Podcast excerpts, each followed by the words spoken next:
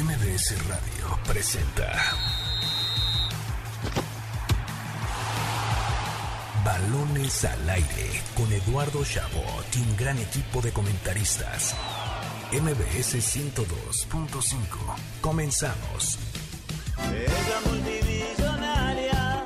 Arrancamos balones al aire en este sábado, sábado 10 de julio del año 2021. Gracias por sintonizarnos aquí en MBS 102.5 de FM en un programa muy especial, el cuarto aniversario de Balones al Aire. Les agradecemos a todos estar aquí con nosotros en un programa muy especial desde Teca Terraza Grill, donde vamos a estar debatiendo de cara a la final de la Copa América esta noche a las 7 en punto. Por supuesto, la Eurocopa, la final también mañana, los Juegos Olímpicos, la Copa Oro, mucho de qué hablar. Y para eso tengo el honor de presentar, como cada semana, a Nicolás Schiller. Eduardo, ¿cómo estás? Un placer saludarte como siempre hoy en este programa tan especial y con un invitado de lujo.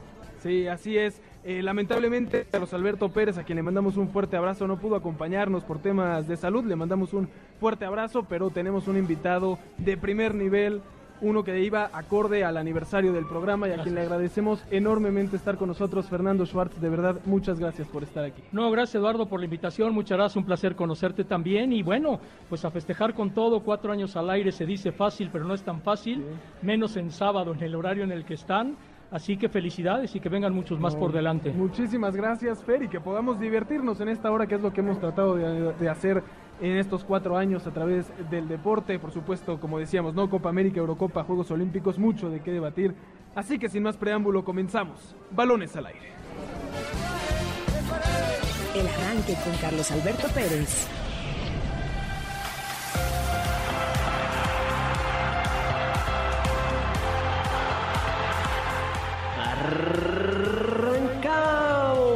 La previa de la gran final de la Eurocopa de Naciones 2020.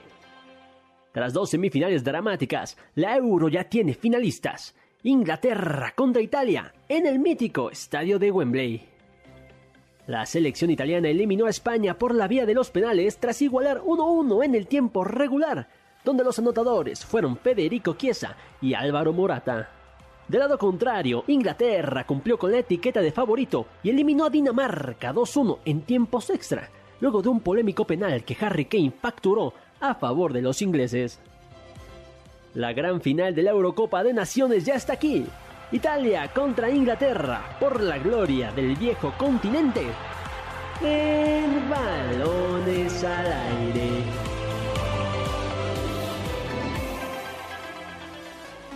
Tu equipo favorito con caliente.mx podrás disfrutar estés donde estés de los mejores deportes. La casa de apuestas líder en México ofrece el streaming de las mejores ligas de fútbol, básquetbol, béisbol y demás. ¿Qué debes hacer? Descarga la app, regístrate en caliente.mx y obtén 400 pesos de regalo. Caliente.mx, más acción, más diversión. Escuchábamos el arranque cortesía de Carlos Alberto Pérez Fer con lo que va a ser una final, me parece, entre dos equipos que fueron favoritos durante gran parte de esta Euro y que llegan con defensivas muy fuertes, con mucho, muchos años tal vez de no haber estado en momentos de gloria y que se juegan todo mañana. Lo que pasa es que el más obligado es Inglaterra por jugar de local. La verdad es que esta Eurocopa fue un magnífico esfuerzo en realizarlo en 11 países diferentes, en 11 ciudades, pero en cuestión kilómetros de distancia, viajes y demás, Inglaterra fue el más favorecido. Inglaterra estuvo jugando en casa, tuvo que salir a Roma, regresa a casa y eso no se vale porque allá Inglaterra ya lleva una ventaja. Pero mi gran favorito para ganar es Italia. Italia lleva 33 partidos sin perder con Mancini. Donnarumma va a ser la clave porque es más portero que Pickford. Y yo creo que esta Italia de Mancini ya no es la clásica que juega el catenaccio, sino es una selección que sabe atacar bien, que sabe abrirse bien. Y la banca que tiene es de gente que perdió en la Euro de 1992. Aquí ven su desquite en el terreno de juego. Por supuesto. Y del otro lado, claro, una Inglaterra, Nico, no sé qué pienses tú, que, que no sabe tampoco qué es estar en estos momentos, ¿no? Inglaterra desde el 66 que gana el Mundial en casa no había tenido una final importante que disputar, pero ahora lo hace, pues como decía Fer, ¿no? Con la ventaja de jugar en casa, los kilómetros recorridos que son mucho menos que el resto y que eso puede favorecer a la selección inglesa. De hecho, lo, lo de la localidad fue algo de lo que se quejaron en España, ¿no? Que justamente todos los viajes que ellos tuvieron que hacer y que, justamente Inglaterra no, que, básicamente toda la Euro la, la juega en Wembley y que ahí la va a definir. Y hay que ver si eso lo, lo saben manejar a su favor, ¿no? Porque sigue siendo eh, algo que, que, puede jugar en su contra, el definir con su gente, como bien dices, una final después de 1966 y contra una Italia que viene con una, una racha de, de invictos impresionante y, lo que mencionabas Fer de, de Donnarumma, algo que hemos hablado en este programa es que Donnarumma ha tomado como que este rol de líder dentro de, de la selección italiana y, y, yo también coincido que puede ser la clave, aunque también creo que va a tener que pesar lo que hagan Lorenzo Insigne o, o Chiro Immobile en, en, ataque. Y no dejes fuera a Locatelli. Locatelli ha tenido una Eurocopa realmente importante y yo en mi equipo siempre quiero a Chiellini, no me importa que tenga 36 años Total, de edad. Claro. Giorgio Chiellini realmente es alguien impactante, cómo se chamaqueó a Jordi Alba en el sorteo de los penales contra España y ello te habla muy bien de la selección italiana, de un Roberto Mancini que ya había triunfado en el Manchester City, es un técnico reconocido y yo creo que llegó el momento de Italia. Yo creo que Inglaterra algo va a pasar porque el VAR lo favoreció en el partido anterior, el abanderado lo favoreció en el Mundial del 66 y la UEFA no se puede dar esos lujos. Híjole, yo, yo, yo a mí lo que me preocupa es que siga habiendo esa pues ventaja que le otorga la UEFA a Inglaterra. Árbitro holandés, ¿eh? Sí, exacto. También fue la polémica de que decían que la UEFA le estaba pagando a Inglaterra salirse, eh, de, la Superliga. salirse de la Superliga. Yo no creo, yo, yo quiero creer en, en, la, justicia, en, en la justicia y en la honestidad de, de, estos entes. Creo que va a ser una final muy pareja. A mí, Italia, a mí Eduardo el programa pasado me pegaba porque yo no se las sigo pagando enteras a, a Italia. Creo que les, les falta demostrar todavía de, de, qué están hechos. Tienen el mejor escenario para hacer lo que es la final. Porque yo considero que contra España, que por supuesto también hizo lo suyo y tiene su mérito, a mí Italia otra vez no me convenció. Entonces siento que, que va a ser un duelo de, de juventudes. Creo que Italia e Inglaterra han tenido una reestructuración, por decirlo de alguna forma, que, que, nos puede dar una gran final, pero yo si me tengo que ir por un favorito creo que iría por Inglaterra. Te digo el partido de inicio, Chiellini le va a poner un estate quieto a Sterling y Sterling no va a hacer lo que hizo en otros partidos. Sí. Y sin Sterling, Harry Kane tampoco se, se, se mueve tanto, claro. ¿no? Harry Kane no se mueve tanto, Sterling ha sido la clave del ataque claro. inglés y con una llegadita que le dé Chiellini a lo Chiellini lo va a parar. Sí. Ahora, Inglaterra no ha recibido gol que no sea balón parado, ¿no? Un gol en esta Euro que solo hace Dinamarca desde tiro libre y de ahí Párenle de contar, Italia llegaba sin recibir gol en fase de grupos y a partir de ahí Austria le hace uno, Bélgica le hace uno y finalmente España le hace. Bueno, le hace pero uno. qué rivales eran. Bélgica con demasiada calidad, Claro. España con demasiada calidad. El primero que recibió de Austria, pues es más un accidente de descolocación de la defensa de Italia. Pero contra esos rivales estaba enfrentando a equipos que eran favoritos para estar en la final. muy convencido de que va a ganar Italia. Italia gana. Todas las fichas con Italia. Todas las fichas con Italia. También eh, la historia ha estado con Italia entre estos dos, ¿no? Cada vez que se han eh, enfrentado en partidos importantes, en la Euro del 80 gana Italia 1-0, en el Mundial del 90 gana Italia 2-1, en la Euro del 2012 empatan 0-0, pero en penales gana Italia, y en el Mundial del 2014 gana Italia 2-1. O sea, en los- esa del 2012 un golazo de Pirlo en la serie de tiros penales. Exactamente, que lo tira a la panenca, ¿no? Tod- Todavía se, se da el lujo. Que, que bien decía Nico, ¿no? Un cambio generacional importante. Ya no están esos jugadores. Italia se pierde el último mundial y llega a esta, a esta nueva Euro, pues con esta fortaleza defensiva y con nuevos nombres que antes no estaban, al igual que, que los ingleses. No, de, de, hecho lo repasábamos en la previa del partido con España. Los únicos que se mantienen eran Chiellini y Bonucci. Fuera de eso tienes esta nueva camada de, de futbolistas. Así que, pues no sé, yo, yo, yo sigo pensando que la localía de Wembley puede, puede pesar eh, a favor de Inglaterra o en contra, dependiendo cómo lo, lo, lo, tomen mentalmente, ¿no? O sea, creo que Italia, por cómo han avanzado los dos equipos en, en la Euro, Italia quizás sabe sufrir más que, que, Inglaterra y eso les pueda beneficiar. Lo que pasa es que a Inglaterra italianos. le cuesta trabajo anotar gol. Si Sterling no fabrica las jugadas y se vota, no hay manera de que Inglaterra llegue con poderío al marco. Hay que recordar que en la última goleada que tuvo Inglaterra fueron dos goles más a balón parado. Claro. No fueron goles en jugada. Sí. Y a balón parado a Italia no lo sorprendes mucho. No, que es una selección que es, por historia defensivamente sabe lo que es pararse bien y, y esperar, ¿no? Y contra España incluso fue la, la, la táctica, ¿no? Vamos a esperar y los matamos una vez que ellos estén cansados. Ahora, Fer, ¿esperabas que estos dos equipos llegaran a la final? Digo, después de lo que hicieron en el torneo, me parece que hay eh, suficientes argumentos para que estén aquí, pero se hablaba mucho de Francia, se hablaba mucho de Portugal, ¿no? Antes de, que comenzara la Euro, y al final llegan dos equipos poderosos que estaban en, en la barra, digamos, de favoritos, pero no los principales. Lo que pasa es que a Portugal lo daban de favorito por ser campeón de la anterior Eurocopa, pero Portugal es una selección que ya se avejentó, empezando por Cristiano, ya es una generación que dio lo que tenía que dar. Vienen jugadores jóvenes como Jota, que sí es de los nuevos que tienen, o el caso de Bernardo, que también es joven, pero el resto del equipo ya está totalmente avejentado para que Pepe siga de central. Claro. Ya ves cuántos torneos lleva. Y que es una selección que nunca ha sido famosa por ganar, ¿no? Y la Euro pasada lo hacen a base de empates eh, ronda tras ronda hasta llegar a la final donde pues mucha fortuna ante Francia. Y España, hay que entender que Luis Enrique tuvo los pantalones para hacer un cambio generacional. Sí. España debe ser la favorita en Olímpicos, lleva la base de la selección que estuvo en la Euro y fue bueno el cambio que hizo. Y de Bélgica, pues el siempre ya merito, porque Bélgica tiene grandes jugadores, tiene grandes individualidades, un equipo joven muy bien dirigido, pero a la hora buena les falta lo que les sobra a los campeones. Sí, Y aparte por el momento en el que estaban, ¿no? Porque bueno, yo recuerdo el Mundial 2014, que quizás era cuando empezábamos a hablar de, de esta generación de Bélgica, pero Kevin De Bruyne no estaba como está hoy. O sea, yo creo que hoy, si te fijabas en Lukaku o en el propio Kevin De Bruyne, estás hablando de dos jugadores literalmente los líderes de sus equipos y en ligas como lo es la Serie A y, y la Premier League y justamente se quedan en el en el ya Pero acuérdate que De Bruyne llega físicamente muy mermado por lo que le pasó en la final de la Champions. Luego le vino otra lesión, venía de una operación en la cara a raíz de la nariz que le dieron el golpe en la final de Champions y no llegó a plenitud porque no tuvo el tiempo suficiente para entrenar. Realmente el equipo dependía mucho de lo que hiciera Lukaku y Witzel fue una decepción en el medio del campo. Sí, y, y Bélgica me parece que ante la gente es esa selección muy poderosa, pero que la gente todavía no confía, ¿no? En que lo iba a lograr. Lo de Luis Enrique, totalmente de acuerdo contigo, Fer, es increíble, ¿no? Porque se le criticó muchísimo por no llevar a nadie del Real Madrid, por dejar fuera a Ramos, por dejar fuera a todos, ¿no? Por ahí Jordi Alba y Busquets eran tus jugadores de, eh, de, de, de- de- de Insignia. renombre, ¿no?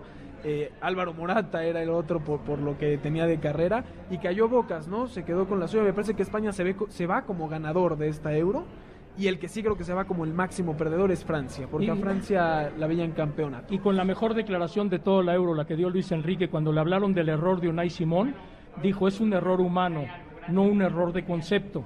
Si fuera un error de concepto me preocuparía, si fue un error humano no pasa nada y sigue Claro. para adelante y lo que hizo después Unai Simón en esa serie fue impresionante. Y Francia, sí, la gran decepción, pero más decepcionante que Kylian Mbappé tenía su gran vitrina y no demostró nada. El que demostró fue el veterano Benzema. Y entonces ahí Francia se queda decepcionada porque Mbappé no dio el ancho. En ningún partido, ¿no? Ya dejamos el penal que falla. No, la que tuvo antes del eh, penal solo contra el arquero que no la cruzó bien. La da por, por fuera, ¿no? Me parece que te, te diría que le ganó la, la, la novatez, ¿no? La edad, pero es un jugador que ya fue campeón, Campeón del, del mundo, mundo. ¿no? Entonces, me parece que Francia sí se va como la gran decepción. Y como decíamos, ¿no? Me parece que llegan dos selecciones poderosas. Lo que creo que estamos de acuerdo es que va a ser un partido cerrado, ¿no? Los dos equipos llegan bien, son muy fuertes en defensiva y yo creo que va a ser quien cometa el primer error, que ahí es donde decimos, ¿no? Inglaterra podría hacerlo porque no es un equipo acostumbrado a jugar defensivamente. Eh, Italia sí lo es, ¿no? Creo que ahí va a estar la clave. Y le va a afectar jugar de local porque va a tener la presión del público. Sí. Es que claro, yo, yo, para mí eso va a ser muy, muy importante y, y sí, les puede, les puede totalmente jugar en contra.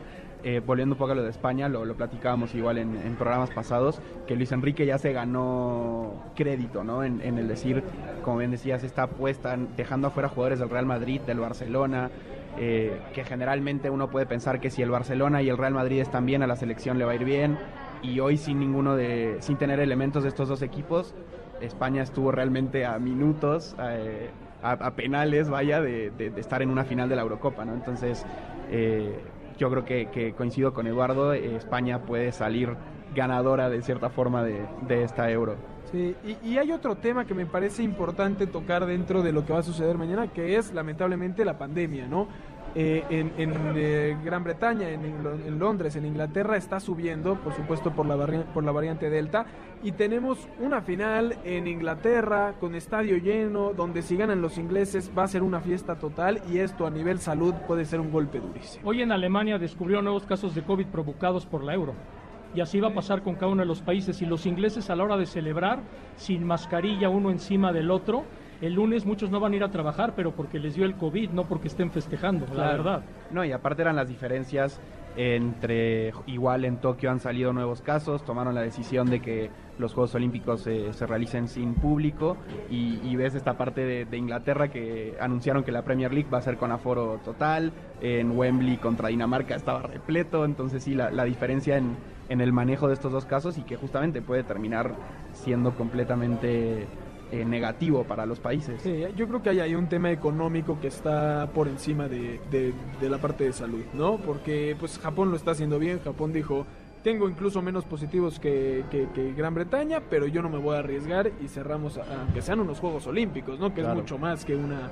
Tenemos la misma población que ellos. exacto. Y ellos están más amontonados que nosotros y tienen menos casos y menos muertes que nosotros. Y están cerrando y nosotros ya estamos pensando en en eh, reabrir estadios, ¿no? Es un amarillo verde en el que estamos. Exactamente, ¿no? Las cosas que, que nos tocan ver, pero bueno, disfrutar un poco de lo que toca, que es ver partidos con aficionados, que me parece que es completamente diferente. Ya hablaremos de la final de la, de la Copa América en el siguiente bloque, pero que son torneos, además de por calidad, que se ven diferente por el aspecto de los fanáticos. Que y van a permitir 10 mil, eh, el 10%, Maracaná 100 mil, pues van a ser 10 mil, 12 mil los que va a haber el día de hoy y muy grave porque el brasileño tampoco es muy cuidado y la crisis allá está muy fuerte. Por ahí leía que Conmebol hoy anunció que llegaron muchos aficionados con su prueba PCR, que se le iban a aceptar y que encontraron que eran fraudulentas, ¿no? Estas no, no fueron bien realizadas. Es que, de hecho, el, la condición, por decirlo de alguna forma, era que lleguen con prueba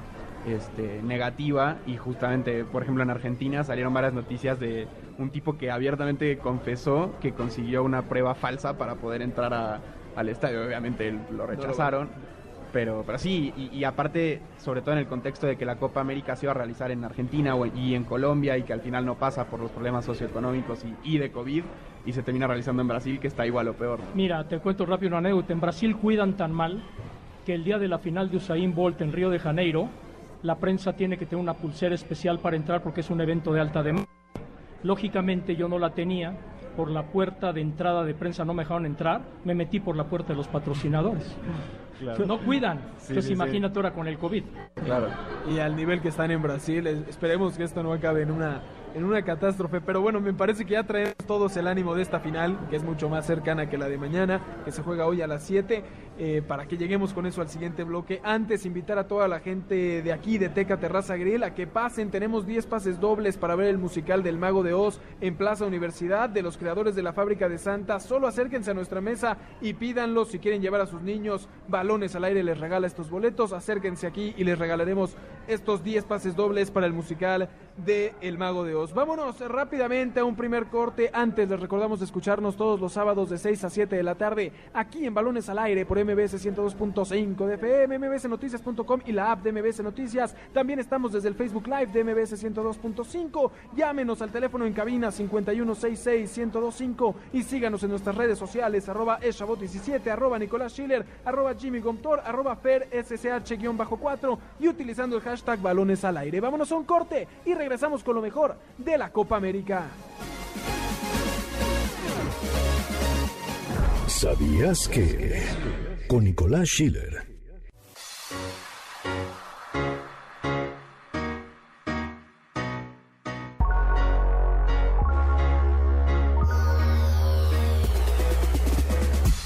En la historia de la Copa América, en 10 ocasiones Argentina y Brasil pelearon entre sí por el campeonato. Si bien Argentina ganó 8 de sus 14 títulos terminando en primer lugar y Brasil en segundo, ninguna de esas copas se definió con un partido final como tal. Por el otro lado, de las 9 Copas América que tiene Brasil en su palmarés, dos se las ganó al albiceleste en una final. Por si fuera poco, la verde amarela nunca ha perdido una final como local, ni de Copa América ni de Copa del Mundo, ya que el famoso maracanazo no fue una final, sino que a Brasil con el empate le bastaba para ser campeón y simplemente perdió frente a Uruguay.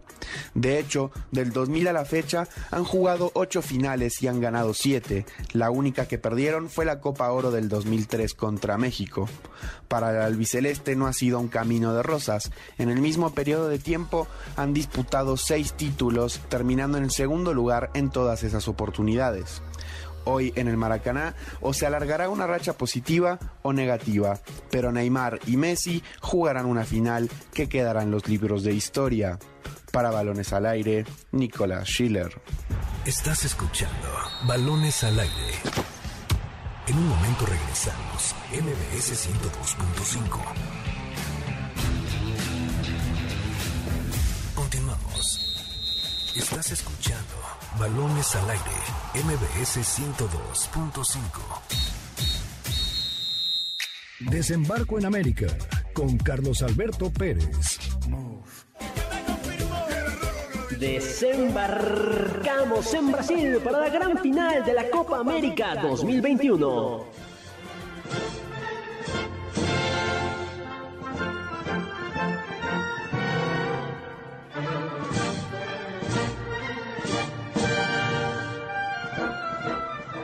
Brasil, la selección anfitriona comandada por Neymar Jr., clasificó a la gran final de la competencia tras derrotar 1-0 al combinado peruano. Con gol de Lucas Paquetá al minuto 35, cumplieron con los pronósticos y la canariña accedió a su segunda final de Copa América consecutiva. Sigue Neymar que vino en busca del primero, el toque que vino abajo, gol. ¡Gol! Está ganando 1 a 0 ante Perú.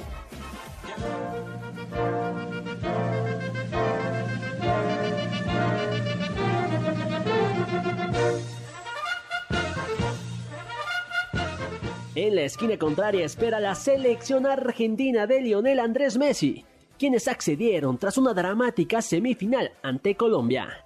Lautaro Martínez al minuto 7 adelantó el cuadro al biceleste, pero Luis Fernando Díaz al 61 empató el marcador, por lo que el pase se definió por la vía de los penales, donde Emiliano el Dibu Martínez se erigió como el gran héroe de la noche, atajó tres penales y metió a la selección argentina en la gran final de la Copa América, cinco años después. Va Cardona, va Cardona, Cardona. Martínez, se terminó, se terminó. Argentina la final, Argentina la final de la Copa América, Argentina la final de la Copa América el sábado 10 de julio en el Maracaná, Río de Janeiro, argentinos. Argentina contra Brasil, Messi contra Neymar, en el Estadio Maracaná y por la gloria absoluta de Sudamérica. Aquí, en Balones al Aire. Estamos de vuelta en Balones al Aire por MBS 102.5 de FM en el cuarto aniversario de este programa aquí desde Teca Terraza Grill. Gracias por acompañarnos. Eh, les decíamos que tenemos 10 pases dobles para ver el musical del Mago de Oz. Para todos los que se acerquen aquí se los estaremos entregando. Y además tenemos un boleto doble para ver a Enjambre este 22 de julio en el Autódromo Hermanos Rodríguez. Ya saben, es un palco al aire libre. Solo acérquense a nuestra mesa y nos contesten por qué frecuencia está pasando en este momento balones al aire. Así que si quieren boletos para Enjambre, acérquense a decir en qué frecuencia nos pueden escuchar y se los ganarán. Escuchamos también el desembarco en América, cortesía de Carlos Alberto Pérez en este programa especial junto a Nico, por supuesto, junto a Fernando Schwartz, nuestro invitado de lujo. De cara a esta final que se juega esta noche a las 7 ya en media hora entre Argentina y Brasil, que me parece que hasta tiene más reflectores que la de la Euro, ¿no? Un torneo que tuvo mayor eh, intensidad, que la gente vio más, que, pero que a la, hora, a la hora de la final, pues estamos más eh, emocionados por ver si Messi puede romper esta malaria frente, bueno, con la selección argentina frente a Brasil en el Maracaná, donde Brasil no pierde desde el 50 una final. Llama la atención porque está Neymar contra Messi. Estás hablando de dos de los tres o cuatro grandes juegos que hay en el mundo y desde ahí ya llama la atención. El morbo de ver si por fin Messi gana una final de Copa América, ha perdido tres finales de Copa América, ha perdido la final de un mundial y todos sentimentalmente pues queremos que Messi ya gane algo con Argentina para que no digan que es un pecho frío que se achica, porque ¿cómo le llamas pecho frío a un hombre que entre asistencias y goles ha sido el mejor de Argentina en esta Copa América? Ya le dieron el premio a mejor jugador del, del torneo, ¿no? Lo ha sido, evidentemente lo ha Claro. sido. Y para Brasil perder el Maracaná años después y con Neymar en la cancha sería un golpe terrible. Sí, no, claro, digo, Nico con el eh, corazón eh, en, en su mano de Argentina, pues me imagino que estás bastante nervioso y que pues esperas, claro, ver ahora sí a Messi redimirse, a Messi lograrlo y qué mejor que frente a Brasil. No, yo la estoy pasando muy mal, la verdad. Eh, para tener una final siempre se vive con mucho nerviosismo, mucha ansiedad. pero sí, no, o sea, la verdad Argentina tiene todo en su contra. O sea, lo, lo que mencionabas, Brasil no pierde una, una final desde, bueno, en Brasil, eh, desde el 50. Argentina del 2000 para acá, todas las finales que ha, ha, jugado las ha perdido, lleva cuatro consecutivas sin meter un solo gol.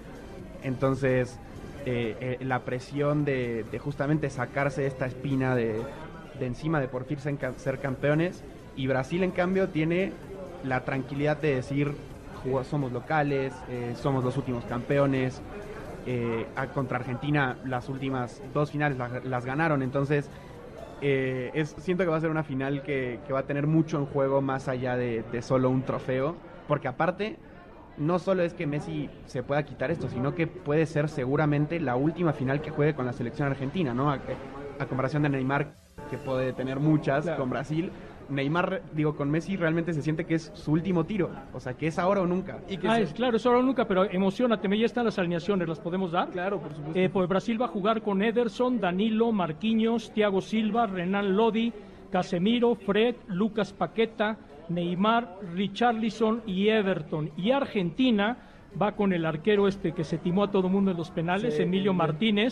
Montiel, Romero, Otamendi, Acuña, De Paul, Paredes, Lo Celso, que está jugando una gran Copa sí, América, sí, Di María, Messi y Lautaro. Sí, no, tra traen, van con todos los dos equipos, ¿no? Queda claro lo que hay en, en juego. Bien decían, eh, Argentina no gana una final o un torneo importante desde el 93, ¿no? Aquella Copa América que le ganan justamente a México en la final y que podría significar la última oportunidad de Messi de poder incluso pelear por un balón de oro en eh, este próximo año y ganar algo con Argentina. A mí me, me queda la duda, o más bien la intriga de que hoy te, veremos una historia eh, muy feliz y muy triste, ¿no? O sea, hoy pasa con Messi llegar a la gloria o que no o que vuelva a fracasar en otra final y con Brasil lo veremos perder de nueva cuenta en el Maracaná como en el 50 frente a Argentina en esta ocasión o levantar la gloria otra vez en su estado. Aparte Argentina busca igualar el récord de Uruguay que ha ganado 15, 15 Copas Américas, Argentina la ha ganado 14, Brasil la ha ganado 9, o sea, todo le favorece a Argentina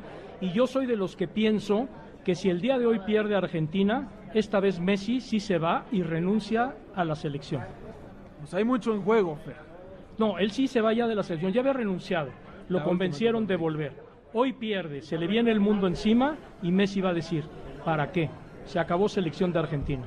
O no sea, lo sé. Nico, ¿Tú yo... crees que hoy Messi se juegue el poder disputar la próxima Copa del Mundo en año y, y medio o, o, o, ya no hacerlo? Por la edad, sí. Es que, yo, es que yo creo que si gane o pierda, yo siento que Messi se va a dar la oportunidad de jugar el, el último mundial eh, a Messi lo que hablábamos de lo pecho frío o no pecho frío, en, números es algo completamente ridículo, pero tomó más fuerza esto cuando él justamente dice que renuncia a la selección argentina después de la Copa América Centenario en 2016. Y mucha gente no se acuerda que Maradona hizo lo mismo después de la final de Italia 90. Argentina pierde la final y dice me retiro, vuelve cuando Argentina tiene problemas para clasificar al Mundial del 94, él regresa para el repechaje y, pero bueno, a, a, Messi como que vive en un constante sube y baja de lo que hace es el mejor del mundo, pero si pierde otro partido es el pecho frío y el peor del mundo. Eh, ponías, no sé. ponías a Maradona en la mesa y creo que ahora puede salir otra vez este debate, Fer, sobre si el ganar hoy podría poner a Messi para aquellos que no creen que pueda superar a Maradona por encima de no. Diego. No, no lo va a poner nunca por encima de Diego. Ni como, gane el mundial el próximo Ni como año. Neymar va a estar encima de Pelé.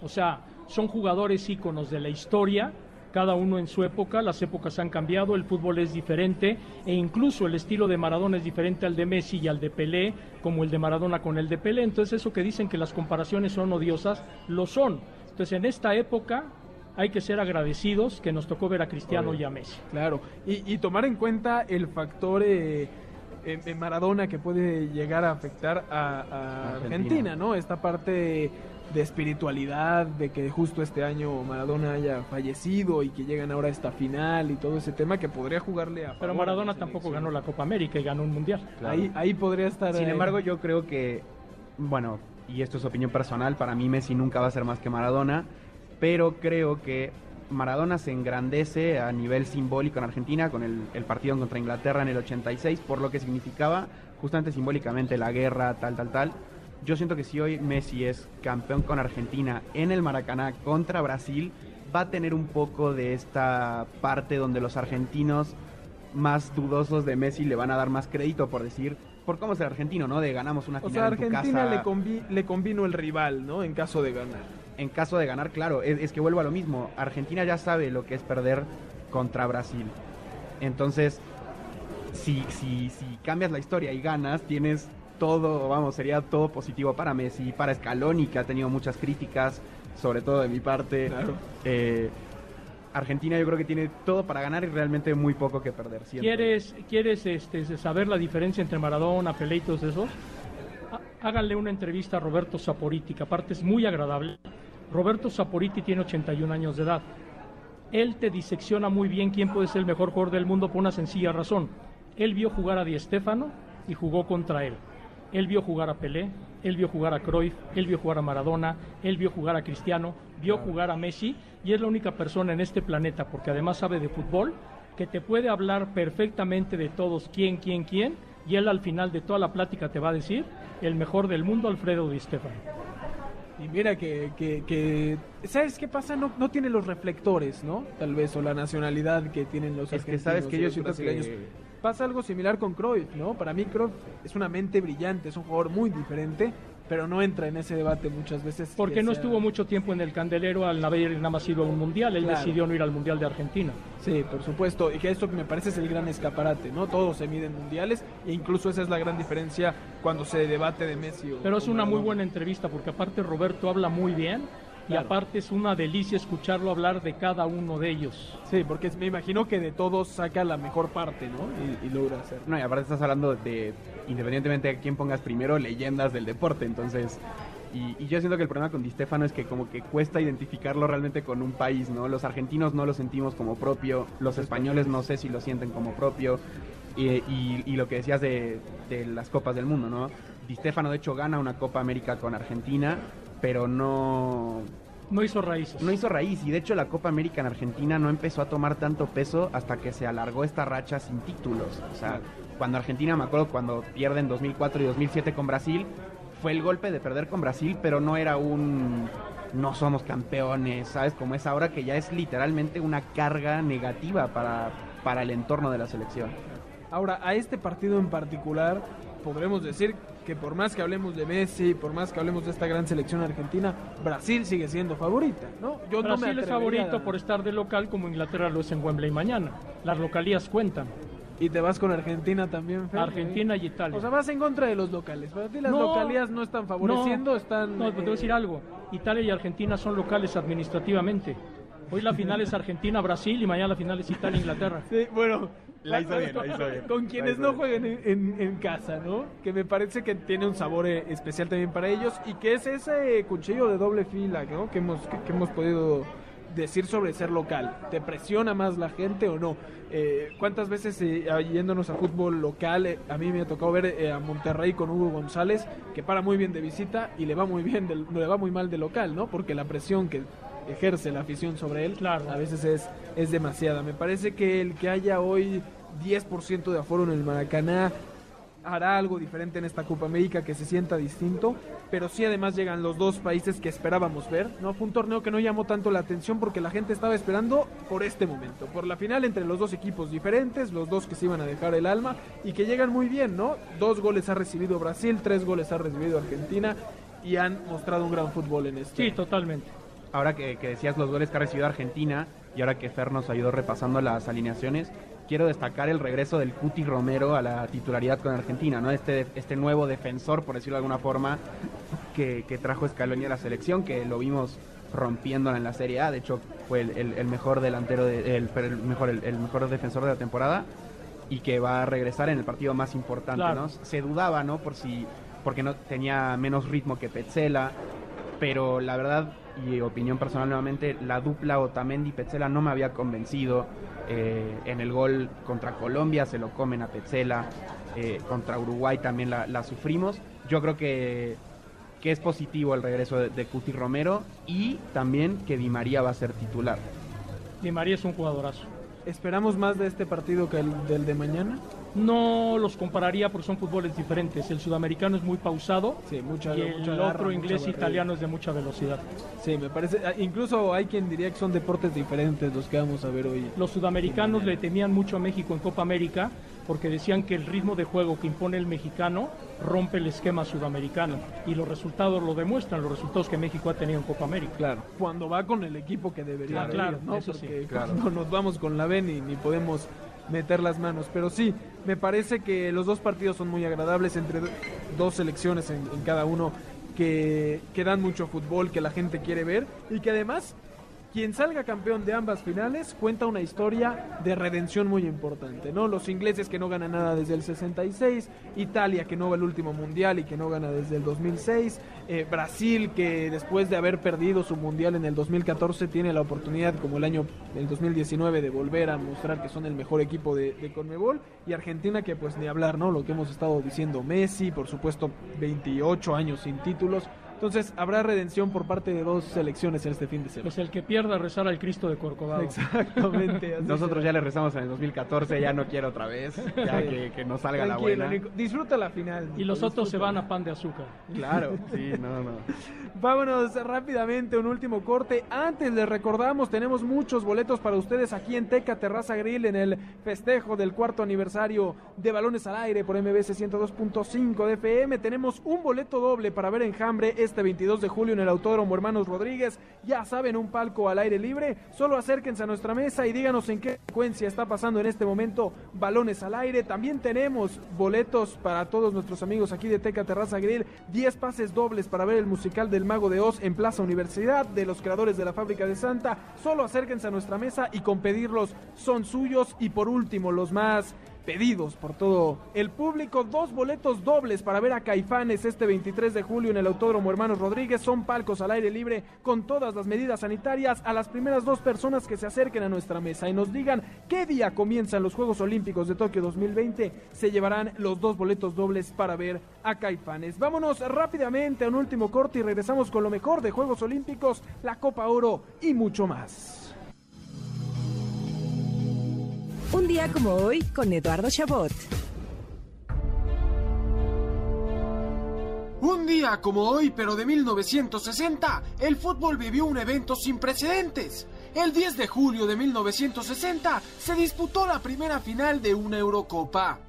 Tras un certamen en el que no se contó con la presencia de selecciones nacionales de relevancia como Inglaterra, Alemania Federal o Italia, y en donde España se retiró de los cuartos de final al tener que enfrentar a la Unión Soviética como visitante y ante la negativa del dictador Francisco Franco de que estos viajaran a tierras soviéticas, la final disputada en el Parque de los Príncipes en Francia terminó enfrentando a dos selecciones que hoy ya no existen y cuyos territorios fueron divididos. Por un lado estaba el combinado de la Unión Soviética que llegaba como claro favorito al haber eliminado a Hungría, a España por default y a Checoslovaquia, mientras que por el otro se instalaba Yugoslavia, tras haber vencido a Bulgaria, Portugal y a Francia en un partido histórico que terminó 5 a 4 a favor de los balcánicos. Tras empatar 1 a 1 en 90 minutos, la selección soviética conseguiría al fin el gol del triunfo al minuto 113 de la mano de Víctor Ponedelnik, con el que pasarían a la historia como el primer campeón de una Eurocopa. Hoy,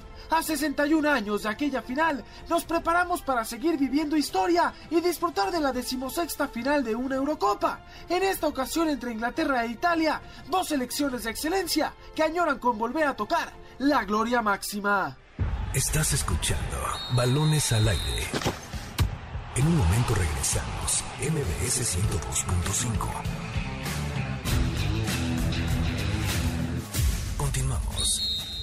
Estás escuchando Balones al aire. MBS 102.5. Lo mejor del deporte con Jimmy Gómez Torres. A tan solo 13 días de encender la flama olímpica en Tokio, la capital de Japón ha entrado en estado de emergencia debido al aumento de casos de COVID-19, por lo que tanto el gobierno como el Comité Olímpico han tomado la decisión de llevar a cabo los Juegos Olímpicos sin espectadores, incluyendo las pruebas al aire libre como el ciclismo, en la que no podrá haber aficionados durante el trayecto. En un principio, la idea era permitir el acceso a aficionados nacionales con un aforo limitado, pero debido al incremento de casos, esto no será posible, y aunque se llevarán a cabo los Juegos Olímpicos, un censo realizado por el periódico japonés Asahi Shimbun reveló que cerca del 80% de la población nacional estaba en contra de la realización del evento. El Comité Olímpico Internacional confía en que se están tomando las medidas necesarias, pues de los 11.000 atletas que participarán, más del 80% ya se encuentran vacunados. Además, se les realizarán pruebas diarias en la Villa Olímpica donde estarán hospedadas todas las delegaciones.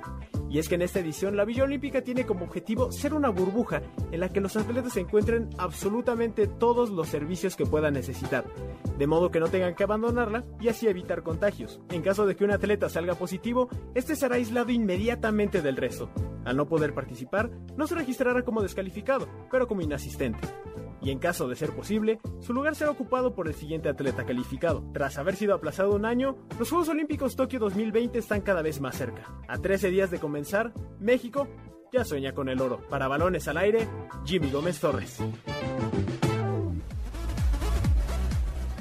Estamos de vuelta en Balones al Aire por MBS 102.5 de FM desde Teca Terraza Grill. Gracias por seguir con nosotros en este programa del cuarto, aniversario, por supuesto, de Balones al Aire aquí en MBS 102.5. Escuchamos el audio cortesía de Jimmy Gómez Torres.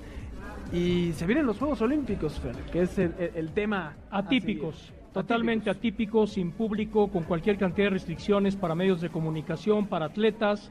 Eh, la gente que había comprado boletos les van a regresar el dinero y al comité organizador se le triplican, cuadriplican y quintuplican los gastos por el año de demora y porque por cuenta de ellos pruebas PCR todos los días a más de 15 mil personas. O sea, les convenía realmente hacerlos, aunque sea puerta cerrada, por lo que ganarán de televisión, por lo que ganarán de diferentes Esto se hizo porque el Comité Olímpico Internacional perdía 3 mil millones de dólares al no hacerlos. O sea, perdieron menos mínimo al No, salen tablas porque ellos con patrocinadores y televisión no tienen ningún pues problema. Y para el atleta, pues ni hablar mínimo poder participar, aunque sea puerta cerrada, después de una preparación. Es que hay algo muy difícil. Los olímpicos son el esfuerzo de una familia por apoyar a un atleta. Totalmente. Y regularmente las familias viajan a los Olímpicos para estar con sus hijos. Ese va a ser el punto más difícil para los atletas. Claro, que ojalá que estos mismos atletas puedan estar en cuatro años, tres años. ¿Viste que los de Islas Fiji tuvieron que viajar en un avión pesquero?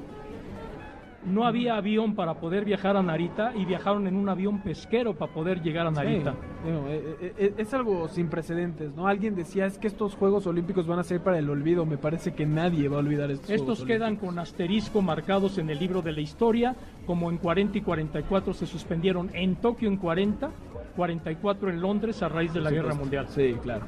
Por supuesto. Y justo tenemos aquí en Teca Terraza Grill a Eduardo Gursa, quien fue ciclista durante, o es ciclista un Fue ciclista, tiempo. Me, apasiona mucho el deporte y, el ciclismo es apasionante. Es tu vida. Es mi vida, sí. Sí, ¿y qué, qué, opinas de estos Juegos Olímpicos, no? Que, que, se vivirán diferente. Pues sí, muy diferente, como dicen, de, un año de retraso. Eh, muchas muchos eh, deportistas se quedaron fuera, por la misma circunstancia de lo que estamos viviendo, pero pues los estamos esperando muy ansiosos. Va a haber resultados extraños precisamente por el año que perdieron de preparación. Aquí en México el caso es muy marcado.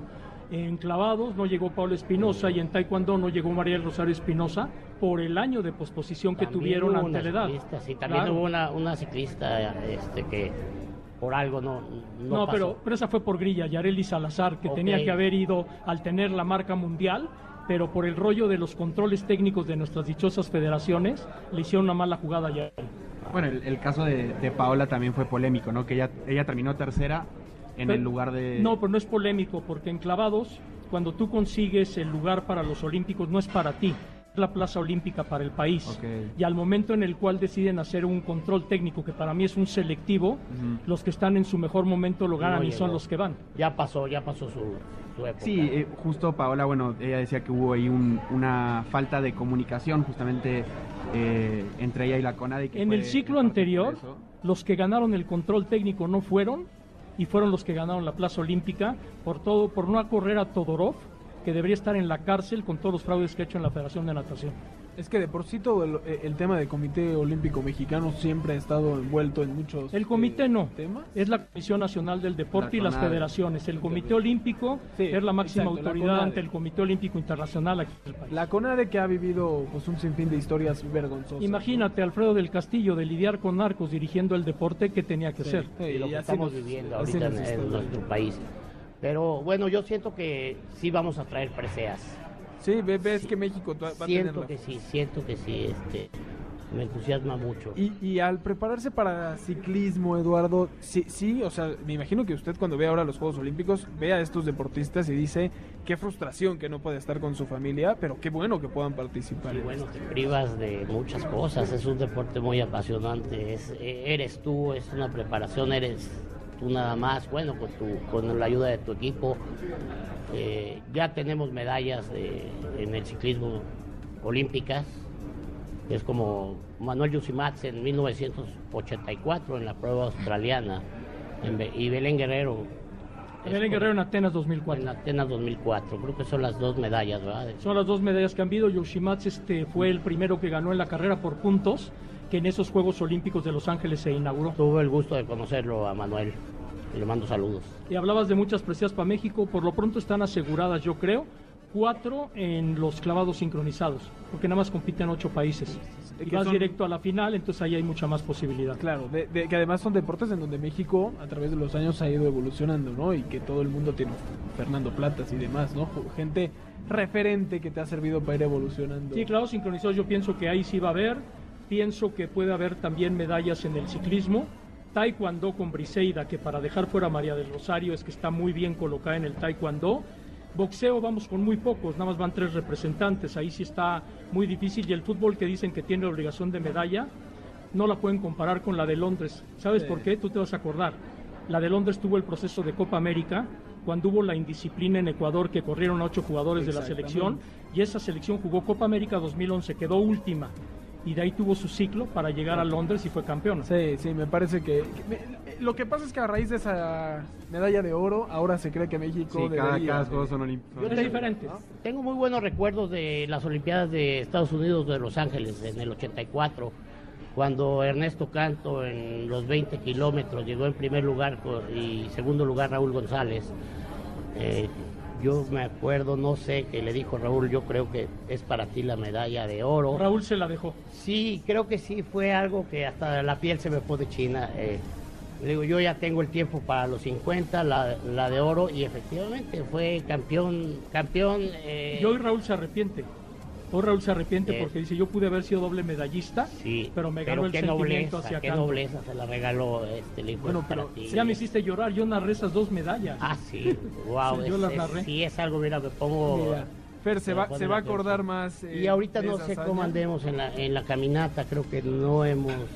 eh, La gran no sorpresa en la caminata puede ser Aleña González en la femenil y en la varonil muy difícil que lleguen a las medallas por la cuestión de que los países europeos están más fuertes que nosotros y Guatemala. Wow, ojalá. Ahora, a, a nivel internacional, me parece que a- a- más allá de la pandemia, se fueron las mayores estrellas que veíamos, ¿no? Estaba Usain Bolt, estaba Michael Phelps, hubo un cambio generacional, el tenis todavía estamos viendo si Federer se anima. Pero Shutsinova, que ahora representa a Rusia, va a sus octavos Juegos Olímpicos. Y también Simone Bales, o sea, hay, hay otras ¿Y figuras. qué edad tienen ellos? No, ya Olga ya es grande, pero ella dijo, voy a mis octavos olímpicos, ya está. Wow. Sí, sí, como dice Simone Biles. ¿no? Simone Bales no, ella es mucho más joven, pero, pero que ya está siendo superestrella dentro de, de, de su Y disciplina. va un Dream Team diferente en básquetbol con En Kevin Durant al claro. frente. Por supuesto. Unos Juegos Olímpicos que sin duda recordaremos que ojalá y nos dejen un buen sabor de boca. Y ojo con béisbol y softball que México tiene mucho chance. Eso, que México pueda aprovechar. En básquetbol no llegamos, nos quedamos cerca. Ojalá que los veamos en el próximo. Es que en deportes de conjunto nunca llegamos por los egos. Sí, ese, ese es el mayor problema. Fernando Schwartz, te agradecemos enormemente haber estado en este programa desde Teca Terraza Grill, el cuarto aniversario de Balones al Aire. Eduardo Gursa por compartir No, bueno, es un placer, estas gracias. anécdotas, por supuesto. Les recordamos, tenemos dos boletos dobles para ver a Caifanes, también un boleto doble para Enjambre y más para el musical del Mago de Oz. Solo acérquense y tendrán sus boletos. Así que muchas gracias por haber estado con nosotros. Nos quedaremos muchos años más. Gracias por sintonizarnos sábado a sábado. Y ya saben, los esperamos el próximo sábado en punto de las 6 de la tarde aquí en Balones al Aire desde Teca Terraza Grill.